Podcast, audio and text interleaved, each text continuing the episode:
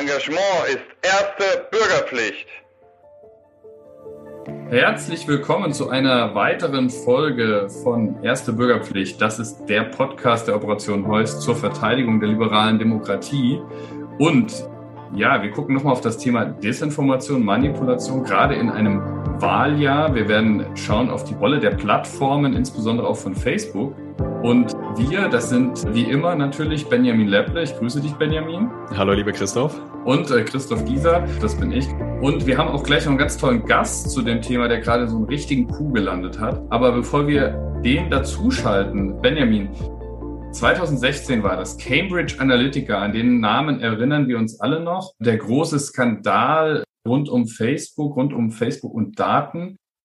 2016 ist fünf Jahre her. Ähm, vielleicht kannst du mal kurz zusammenfassen, was damals los war. Und dann wollen wir mal schauen, wie es eigentlich heute aussieht. Ja, uns allen steckt wahrscheinlich dieses Jahr, jetzt sage ich uns allen, und stecken noch die Erinnerungen wahrscheinlich in den Knochen. Der Brexit, danach die, die Trump-Kampagne. Donald Trump wurde amerikanischer Präsident.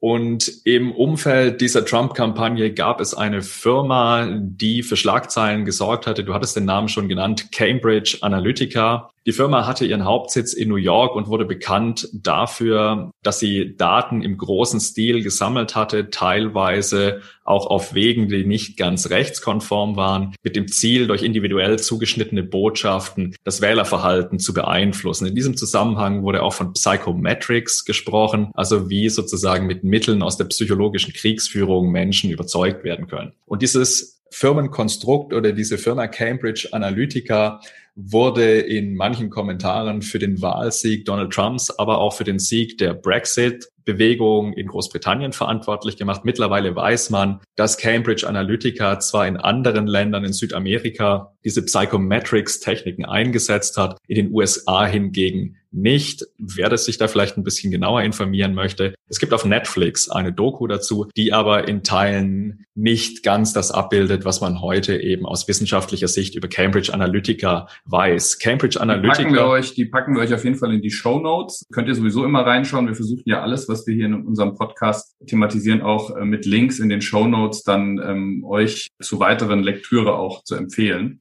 Und Cambridge Analytica musste dann, nachdem sie eben an die Öffentlichkeit gezerrt wurden, Sonnenlicht ist das beste Desinfektionsmittel 2018 Insolvenz anmelden. Okay, jetzt ist, wie gesagt, das ein paar Jahre her und Facebook man würde sagen, die haben ja damals schon ganz schön einen auf den Deckel bekommen. Die Frage ist jetzt, haben sie was draus gelernt? Und es gibt eine Vermutung, dass das vielleicht nicht der Fall sein könnte. Und ein Grund, warum wir diese Vermutung haben, ist, weil in den letzten Tagen durch die Presse ging, ein, ja, Skandal kann man schon sagen. Auf jeden Fall etwas, was Felix Karte, unser Gast heute, initiiert hat. Hallo Felix. Hallo. Felix, ganz kurz, um dich vorzustellen, du bist Senior Advisor bei Reset. Reset.tech findet man euch und beschäftigst dich dort eben mit dem Thema Missinformation, Desinformation, äh, Manipulation im Netz und ihr macht euch Gedanken darüber, wie man letztendlich das Netz neu aufstellen kann im Sinne der Demokratie. Reset the Internet for Democracy oder so heißt euer Slogan, glaube ich. Und äh, das heißt, ihr seid natürlich welche, ihr macht euch Gedanken über die Zukunft, aber ihr schaut auch natürlich auf das, was gerade schief läuft. Und erzähl mal, was habt ihr da konkret getan, was gerade auch in der Welt am Sonntag ziemlich groß äh, zum Thema gemacht wurde? Ja, danke für die nette Intro. Was wir mit diesem kleinen Experiment beweisen wollten und dann auch bewiesen haben, ist eben genau das, dass Facebook nichts aus Cambridge Analytica gelernt hat und aus den vielen Skandalen, die darauf noch folgten.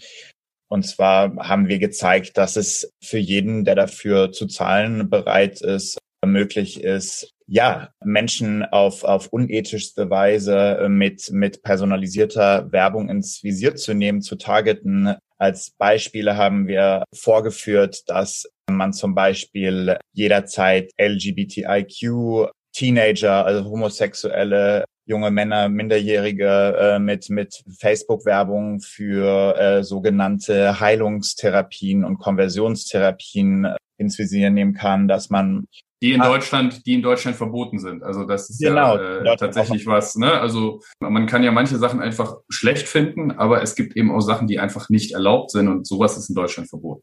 Absolut, absolut. Genauso verboten in Deutschland ist Volksverhetzung. Facebook war auch nicht in der Lage festzustellen oder zu unterbinden, dass wir Werbung, die antisemitische Hassrede beinhaltete, an, an zum Beispiel AfD-Wähler ausgespielt haben. Ich will dazu sagen, dass diese Werbeanzeigen, die wir auf Facebook geschaltet haben, niemals live gegangen sind. Also kein Mensch hat die je gesehen. Wir haben keinen Schaden damit angerichtet. Wir hatten sie sozusagen. Ähm ja, also ganz kurz, wir werden auch den Artikel natürlich in den Show Notes verlinken, aber ich beschreibe das mal kurz, wie das ausgesehen hat. Da gibt's eben ein Bild, sieht man so einen orthodoxen Juden von hinten mit einem Fadenkreuz auf dem Kopf. Und da steht dabei, der Ursprung allen Übels kommt zu uns, um endlich nachhaltig etwas zu verändern. Also tatsächlich auch so der Impuls, der dann eben Leute auch möglicherweise zu Gewalttaten anstacheln könnte. Wie gesagt, ihr habt es dann selber wieder zurückgezogen, aber Facebook hätte nichts dagegen getan, offensichtlich, dass das ausgespielt wird. Wow. Genau, das ist absolut richtig. Und es gibt dafür einfach keine schlüssige Erklärung das ist eigentlich auch die Forderung, die für uns daraus resultiert, dass der Gesetzgeber Facebook dazu zwingen muss, halt anständige Ressourcen einzusetzen, um zum Beispiel Werbeanzeigen auf ihre Inhalte hin auch richtig zu prüfen. Wenn das die künstliche Intelligenz von Facebook nicht hinbekommt, dann müssen sie halt menschliche Prüfer einsetzen und die gleichzeitig dann natürlich noch anständig bezahlen und behandeln. Zugleich, solange dieses ganze Targeting-System und das Geschäft mit unseren Daten so kaputt ist, offenbar, äh, sind wir der Meinung, dass Targeting-Optionen generell ganz massiv eingeschränkt werden sollten. Jetzt ist die Frage an euch beide, ist diese AI nicht besser? Können die das nicht besser? Man denkt immer irgendwie, es geht. Auf deiner Seite kriegt man halt auch irgendwie unendlich viele Fake-Freundschaftsanfragen auf Facebook ausgespielt, wo man sich manchmal fragt, das kann ja auch nicht in deren, in deren Interesse sein, aber ist die AI, nicht besser, Benjamin? Ja, du hattest gerade schon angesprochen. Es gibt auf Facebook eben sehr viele Profile, die auch von professionellen Agenturen angelegt werden, sozusagen, um für gewisse Zwecke hochgezüchtet zu werden, dann später aber auch einem anderen Zweck zugeführt werden. Und Facebook hat beispielsweise zwischen Oktober und Dezember 2020 1,3 Milliarden Fake-Accounts entfernt. Da, den Artikel verlinken wir natürlich auch. Und ich glaube, du hast das Thema künstliche Intelligenz, AI angesprochen. Das ist ein Problem. Joaquin Quinero Candela, einer der Head Engineers, der diesen Facebook-Algorithmus auch mit designt hat. Das MIT Technology Lab hat ihn The Guy That Got Facebook High on AI genannt hat offen zugegeben, dass Facebook eben auch Teil der antimuslimischen Ausschreitungen gegen die Rohingya in Myanmar war, eben weil der Algorithmus diese ja, diese genozidartigen Ausschreitungen da eben weiter verbreitet hat. Und ebenso musste Facebook eingestehen, dass eben im Jahr 2020 gerade im Bereich von Impfgegnergruppen, äh, in denen häufig auch Holocaust-Vergleiche aufkamen, aber auch QAnon-Verschwörungstheoriegruppen, dass Facebook da viel zu spät eingeschritten ist. Und ein Vorfall, der, glaube ich, auch beängstigend ist, wo man auch sieht, und das schlägt in die gleiche Kerbe, wie Felix es schon getan hat. Facebook hat trotz hunderter Nachrichten bei einem Vorfall in Kenosha, wo zu Gewalt aufgerufen wurde, bewaffneter Gewalt, erst reagiert, als zwei Menschen tot waren und hat dann erst diese Seite runter vom Netz genommen. Und eine Statistik, die, die mich wirklich schockiert ist, die, die stammt eben auch aus diesem Artikel,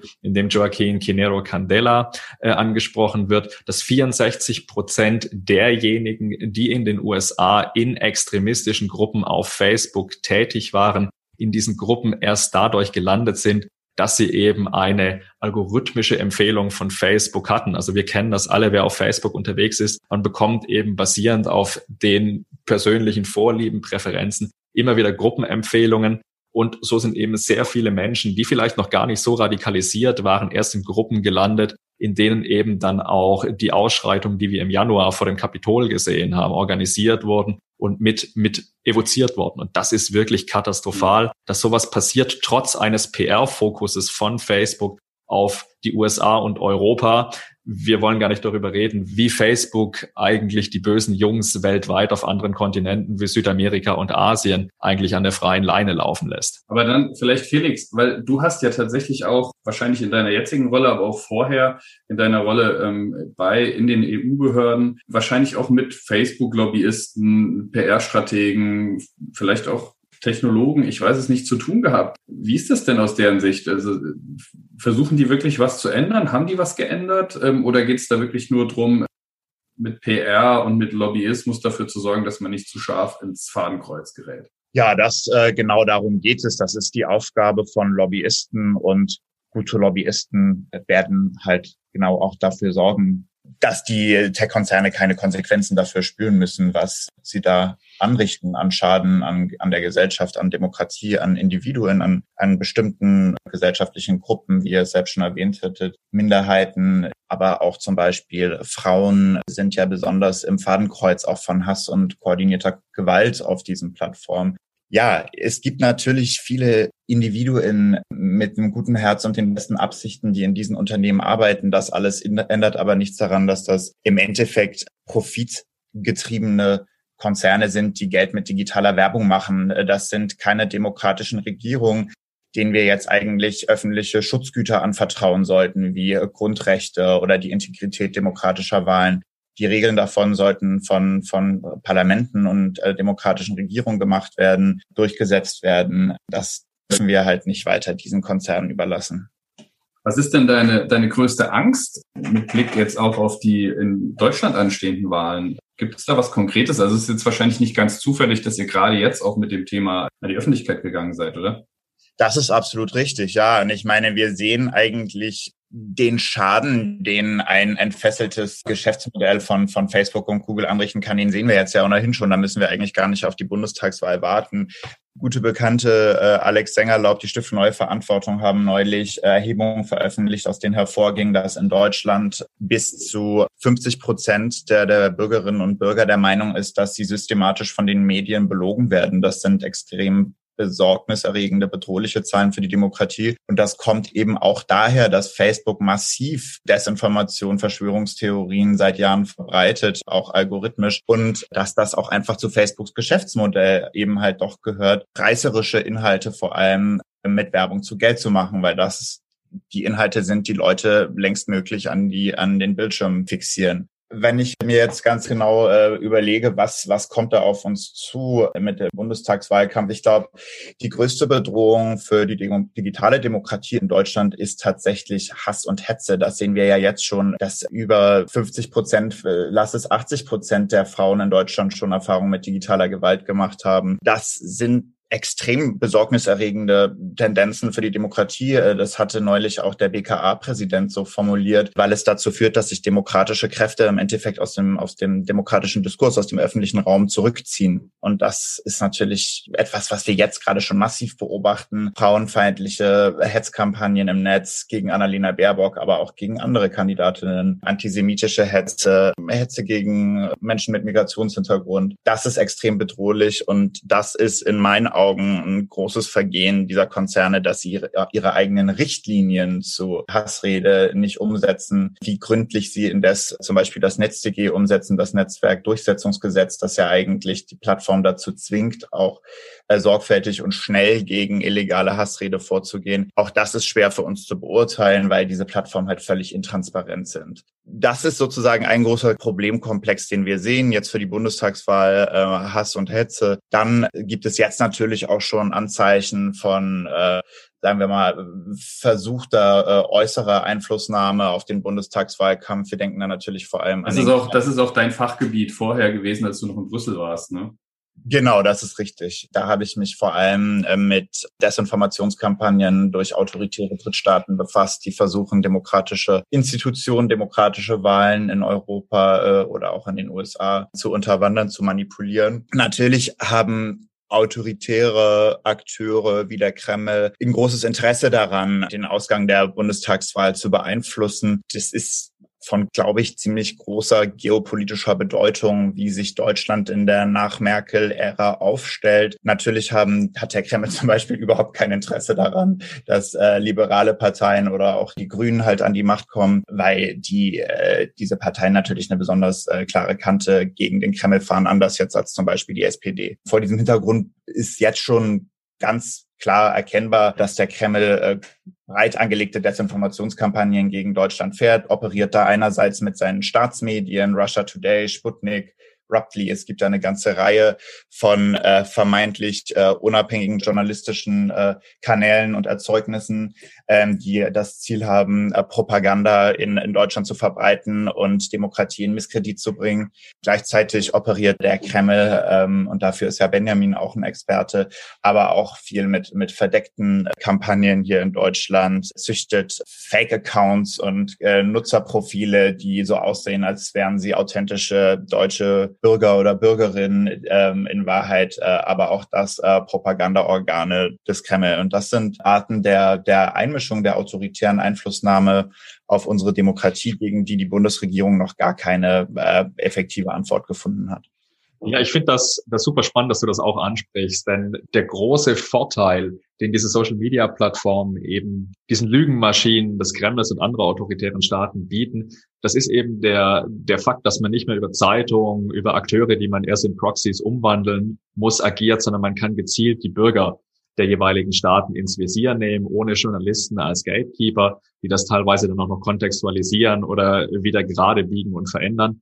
Und dadurch werden natürlich auch, auch Inhalte die sozusagen durch Journalisten erst gecheckt werden, sozusagen was, wofür man bezahlen muss, während die Desinformation kostenlos zur Verfügung im Netz steht und sich verbreitet. Und ich glaube, das ist deshalb so problematisch und das hast du eigentlich auch schon angesprochen, aber ich möchte noch mal etwas konkreter werden. Diese Social Media Plattformen sind sehr sparsam mit Daten und transportieren aus ihren Forschungsabteilungen selber keine Erkenntnisse an die Öffentlichkeit. Das heißt, Facebook brüstet sich auf der einen Seite damit wahnsinnig hohe Konversationen Konversionsraten zu erzielen, wirbt damit auf allen möglichen Werbekanälen, beauftragt Agenturen, die das immer weiter verfeinern. Im Bereich der politischen Werbung lamentiert man dann aber immer. Und ich glaube, da gibt es keine Trennung, weil wenn man sich anschaut, wie gerade auch politische Spots auf Menschen wirken, die werden auf kognitiver und emotionaler Ebene verarbeitet, dann sieht man das in den USA da wirklich massiv in der letzten Wahl, glaube ich,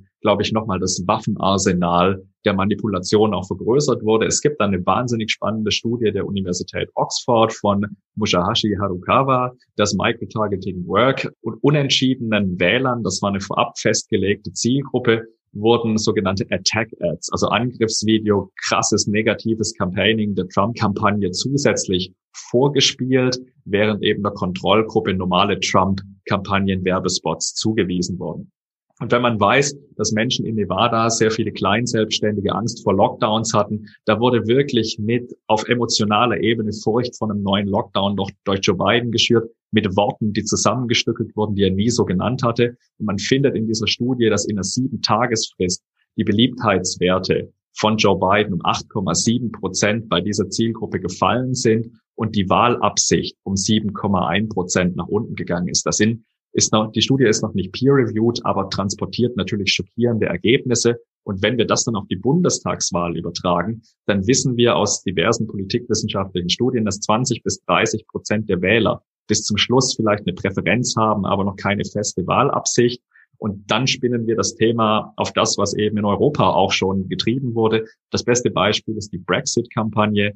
Dominic Cummings sozusagen der Vater der Brexit-Kampagne, der auch die, die Desinformation dort gezielt als Waffe eingesetzt hat, beschreibt in seinem Blog A, die Datenstrategie der Brexit-Kampagne, aber auch welche Erfolge sie über Facebook erzielen konnten. Die Regeln des Referendums gebrochen und als die Remain-Kampagne nicht mehr auf Facebook Werbung gespielt hat, weil es ihr verboten war, am letzten Tag nochmal massiv aufgestockt und hat dadurch Konversionsraten. Also Konversionsraten sind die prozentuale Häufigkeit, mit der Besucher einer Website, einer Anzeige oder Leute, die diese äh, Anzeige sehen, eine festgelegte Aktion durchführen, dass diese Konversionsrate auf bis zu 50 Prozent hochgeschossen ist. Normalerweise ist eine Konversionsrate um die 10 Prozent sehr gut. Und das ist wahnsinnig gefährlich für die Demokratie, wenn man nämlich Brexit sieht, dieses Brexit-Referendum 48 zu 52 und die, die Impressionen, die an, in den letzten Tagen gesehen wurden, das ging in die, wirklich in die Richtung 48, 68 Millionen. Also wenn man sich dann anschaut, dass vielleicht 800.000 Personen davon beeinflusst waren, dann hat das für moderne liberale Demokratien große, große Auswirkungen. Und noch schlimmer wird es, wenn die Anzeigen, die geschaltet werden, nicht in sogenannten Ad-Libraries zeitnah verfügbar werden, dass Forscher das unabhängig begleiten und evaluieren können. Denn Facebook geht tatsächlich und auch gezielt gegen Forscher vor, die Facebook kritisch begleiten. Es gibt dann einen Fall aus den USA, Dort wurden Forscher der NYU, der New York University und von ProPublica von Facebook aktiv daran gehindert, begleitende Daten zu Facebook-Werbung zu sammeln. Und das halte ich für skandalös. Mhm. Absolut skandalös. Ja, da äh, stimme ich völlig zu. Ist euch also, das denn, also ich frage mal nach, Felix, ist euch das denn auch schon irgendwie begegnet äh, mit Reset, dass da tatsächlich auch äh, Facebook irgendwie seine Anwälte schickt? Das habe ich schon von verschiedensten Partnerorganisationen, Forschern, Wissenschaftlern gehört, die versucht haben, sich diesen für unsere Demokratie, unsere Gesellschaft sehr grundlegenden Fragen empirisch und wissenschaftlich zu nähern. Das mag Facebook natürlich überhaupt nicht. Ich glaube, dass das uns als Gesellschaft vor ein Problem stellt, weil ich glaube, dass Demokratie ohne Transparenz nicht funktioniert, dass wir auch keine evidenzbasierte Politik machen können, wenn wir gar nicht in der Lage sind, auf wissenschaftliche Studien darüber zurückzugreifen, was zum Beispiel algorithmische Empfehlungssysteme mit Grundrechten macht, mit Diskriminierungsfreiheit, mit äh, Informations- und Meinungsvielfalt, wenn äh, wir selbst gar nicht schauen können, wie es denn bestellt ist, um äh, ja um äh, die Transparenz von, von politischer Werbung, wie einzelne politische Akteure und ihre ja, Vorfeldorganisationen, irgendwelche Pseudo-NGOs versuchen, auf die Meinungsbildung Einfluss zu nehmen mit Facebook-Anzeigen. Wenn all diese Fragen gar nicht von unabhängigen Stellen überprüfbar, untersuchbar sind, dann geraten wir, glaube ich, in problematisches Fahrwasser mit der Demokratie. Facebook hat überhaupt gar kein Interesse daran, auch nur ein Mindestmaß an Transparenz herzustellen. Mhm weil das einfach, glaube ich, seinen Shareholdern gar nicht gefallen würde, zu sehen, welches Ausmaß denn eigentlich Desinformation, Hass und so weiter auf der Plattform haben und wie wenig Facebook in der Lage ist, effektiv dagegen vorzugehen.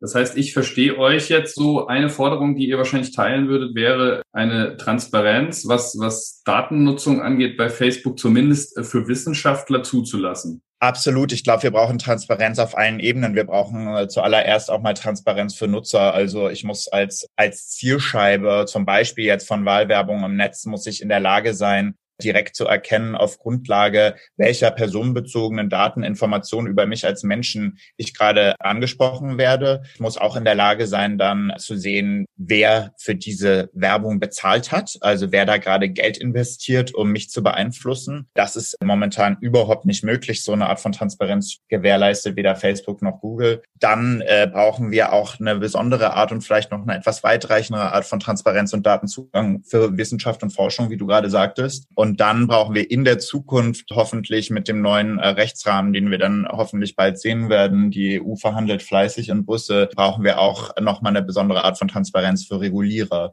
Also es muss, es muss damit aufhören, dass uns die ja Facebook und Plattformlobbyisten alles erzählen können, was sie wollen, ohne dass irgendjemand in der Lage wäre zu überprüfen, ob sie tatsächlich sich an geltendes Recht und Grundwerte halten. Deswegen brauchen wir prüfbare, verifizierbare Daten und Aussagen von diesen Unternehmen in der Zukunft. Ich würde noch ein bisschen weitergehen und bitte widersprich mir, Felix, wenn ich da jetzt übers Ziel hinausschieße. Aber wir erleben in gewissen Bereichen, die eben auch Konsequenzen auf menschliches Leben und die Gesundheit haben, strenge Regulierung. Wenn man in den Gesundheitssektor schaut, bei Medizinprodukten, da gibt es unabhängige Auditstellen, die eben auch patentierte neue Verfahren prüfen. Das erleben wir wahrscheinlich, weil es eben auf supranationaler Ebene stattfindet, bei diesen Plattformen nicht. Twitter ist da in den letzten Jahren, glaube ich, etwas freundlicher, offener geworden. Die hat die Schnittstelle auch sehr offen und bemüht sich auch aktiv einzugreifen. Bei Facebook gibt es, glaube ich, eher einen gegensätzlichen Trend, dass Mark Zuckerberg nur dann reagiert, wenn wirklich sozusagen das Haus in Flammen steht. Und das sieht man, glaube ich, auch im Beispiel von Sophie Sang, einer Facebook-Whistleblowerin, die über drei Jahre als äh, Lead Data Scientist bei Facebook gearbeitet hat. Die musste als alleinige Angestellte, ohne irgendwie sonst noch andere mit einzubeziehen, entscheiden, wie priorisiert wird und konnte dann aufgrund des hohen Arbeitsvolumens Desinformationskampagnen in Honduras und anderen Ländern nicht bearbeiten beeinflussen. Teilweise sind wir Ausschreitungen, wo sie die Facebook-Desinformationskampagnen gemonitort hat, Menschen ums Leben gekommen. Sie hat das, glaube ich, BuzzFeed in einem Memo beschrieben als I have blood on my hands. Also, dass sie damit leben musste. Facebook hat sie dann mundtot de facto gemacht, hat ihr zwar 64.000 Dollar für ein Schweige, für eine Schweigeerklärung angeboten, die hat sie ausgeschlagen, aber sie wurde da wirklich rausgedrängt und es gibt anonyme ähm, äh, Facebook-Stimmen, die behaupten, sie wäre eine der besten gewesen, diese Desinformationskampagnen zu erkennen und wäre nie durchgedrungen, eben weil kein Interesse daran bestanden hätte. Und wenn wir jetzt auf die Regulierung kommen, dann glaube ich, ist es eine ganz große Frage der Governance. Und unser, äh, unser Gast letzte Woche hat das auch angesprochen. Facebook muss, glaube ich, in Demokratien verstehen, dass das, was sie bieten, eine Erweiterung des öffentlichen Raumes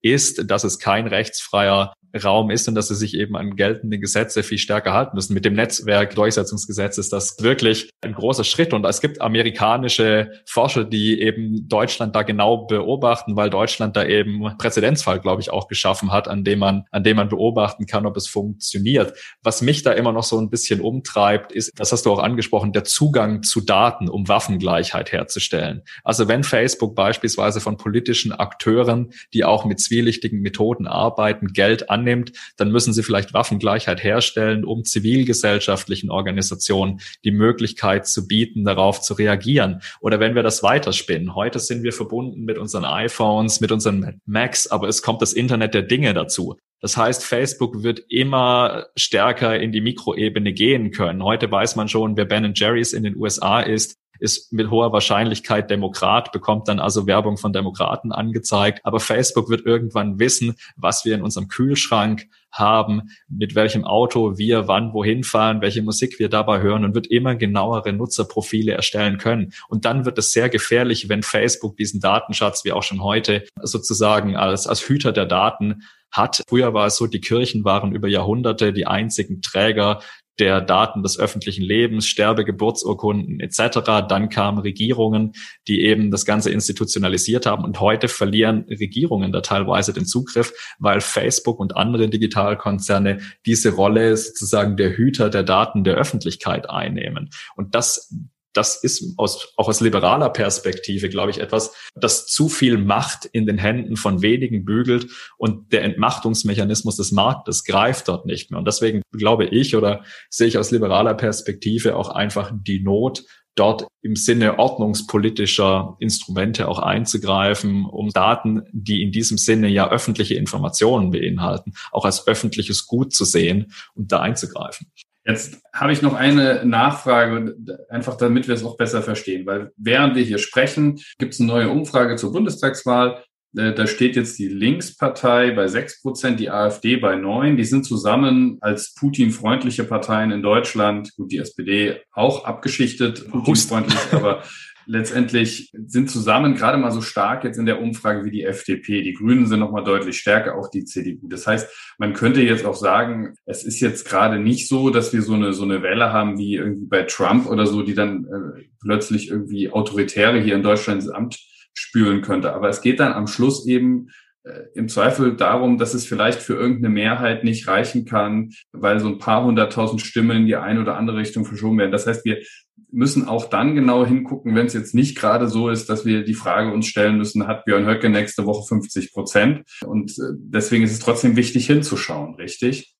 Das ist absolut richtig. Und ich glaube, dass es sehr gefährlich ist, wenn wir uns in der, in der Analyse in der Diagnose immer, also wenn wir den Blick verengen auf, auf Umfrageergebnisse, das ist, ein, ist eine sehr kurzfristige Metrik sozusagen. Ich glaube, dass wir uns andere Variablen viel gründlicher anschauen müssen, was ich vorhin schon irgendwie erwähnte, zum Beispiel Vertrauen in, in unabhängige Medien, Vertrauen in demokratische Institutionen und Werte. Ich glaube, das sind tatsächlich eher die Zielgrößen, auf die Desinformationsakteure abzielen. Das ist ein, ein mittelfristig bis langfristig angelegtes Spiel, was die spielen. Es geht, wie gesagt, in einem Wettbewerb auch, auch der Systeme und der Gesellschaftsentwürfe darum, der Demokratie als handlungsunfähig und äh, unterlegen eigentlich äh, darzustellen. Und wie du gerade sagtest, die jetzt zum Beispiel der Kreml, aber auch andere Demokratiefeinde, die freuen sich, wenn wir uns hier, wenn wir uns hier äh, Scheißhaufen-Emojis irgendwie auf die Memes kleben, wie wir das neulich gesehen haben. Die freuen sich einfach, wenn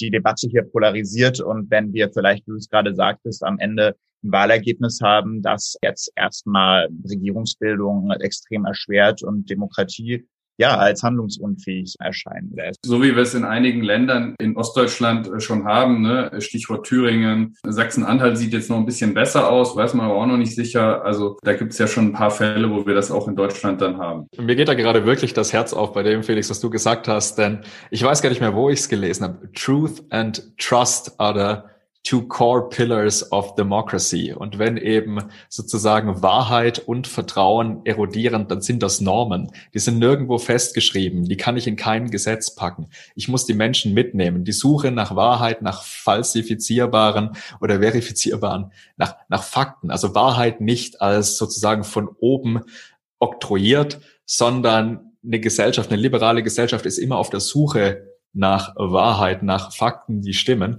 Und wenn das erodiert und wir in unterschiedlichen Realitäten leben mit unterschiedlichen Wahrheiten, alternativen Wahrheiten nach Hannah Arendt, dann wird es für eine pluralistische Demokratie schwierig. Und genauso Vertrauen. Du hast es angesprochen. Vertrauen in Journalismus, Vertrauen in Medien, Vertrauen in unsere demokratischen Institutionen. Das ist das Ziel, das Autoritäre haben, Zweifel zu sehen, diese Normen aufzubrechen, weil irgendwann geht es dann nicht mehr um, um Werte, sondern es geht immer nur um kurzfristige Interessen, die von Opportunisten auf allen Seiten des politischen Spektrums auch ausgenutzt werden, die eben nicht in langen Linien denken, sondern nur den kurzfristigen Gewinn suchen. Ja, nur noch ein kurzer Zusatz. In der Tat, ich glaube, wenn wir nur 10 Prozent AfD haben, 15 Prozent, was weiß ich, AfD und Linke, das aber eine ganze Bevölkerungsgruppe ist, die in einer Parallelrealität lebt. Ich sage nicht, dass das so ist, aber das ist das Resultat, was wir in den USA gesehen haben. Am Ende von Jahren der Desinformation, der massiven und der Fragmentierung des öffentlichen Diskurses in, in, in Echokammern und Filterblasen, dann entwickelt das einfach eine große Sprengkraft, glaube ich. Am Ende sind ja die, dieser aufgeheizte Mob, der dann Anfang Januar auf das Kapitol stürmte, die waren ja wirklich der festen Überzeugung, dass sie von äh, pädophilen Reptilien regiert werden und dass man Trump die Wahl gestohlen hatte. Und das, ja, das ist, das hatten wir auch letzte Woche schon besprochen. Ne? 25 Prozent, glaube ich, glauben das bis heute, dass die Wahl gestohlen ist. Und ich glaube, da hast du, da hast du einen, einen wichtigen Punkt gemacht. Ne? Wenn sich das manifestiert, wenn das nicht mehr nur so ein, so ein Momentaufnahme ist, sondern wenn sich das manifestiert und eben der Glaube an die demokratischen Institutionen, überhaupt die Demokratie fällt, dann wird's gefährlich. Und Felix, ich würde sagen, da ist ja letztendlich, wenn man auf euren Twitter-Account schaut, ja, finde ich, das ist genau das, worum es dann am Schluss gehen muss. Ihr habt Disinform, Distort, Divide, ist durchgestrichen und dann Inform, Reset, Unite. Also eine große Aufgabe, die uns, glaube ich, alle angeht und kann nur sagen, lieber Felix, vielen Dank, dass du da warst, dass ihr weiterkämpft. Wir tun es auch mit unserem kleinen Podcast hier und auch ansonsten Aktivitäten zur Verteidigung der liberalen Demokratie. Und ja, vielen Dank, lieber Felix. Und Benjamin hat wie immer eigentlich das letzte Wort. Ich glaube, und das kann man jetzt mit einem Augenzwinkern sagen, dass nicht fehlverstanden wird. Wir brauchen nicht einfach nur einen Reset, wir brauchen im Internet den Great Reset. Jetzt wird uns wahrscheinlich gleich auch irgendjemand mit dem verschwörungstheoretischen Hammer entgegenkommen.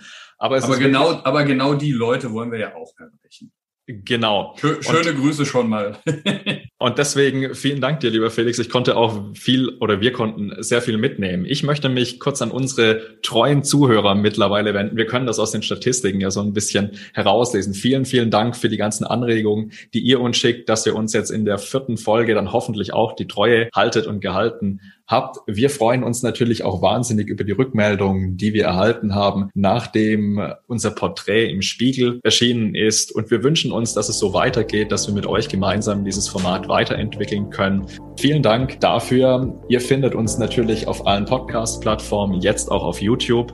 Und Felix, du hattest es schon genannt, euch gibt's auf Twitter, aber findet man dich auch irgendwo persönlich? Wie kann man dich erreichen per E-Mail, wenn man das Bedürfnis hat und das, was du hier ausgeführt hast, vielleicht noch vertiefen möchte? E-Mail-Adresse ist so kompliziert. felix at de.reset.tech. Einfacher wäre aber wahrscheinlich Felix Karte auf Twitter. Meine DMs sind offen für alle. Hervorragend. Dann setzen wir uns weiter ein, wie Christoph gerade schon gesagt hat, denn Engagement ist erste Bürgerpflicht.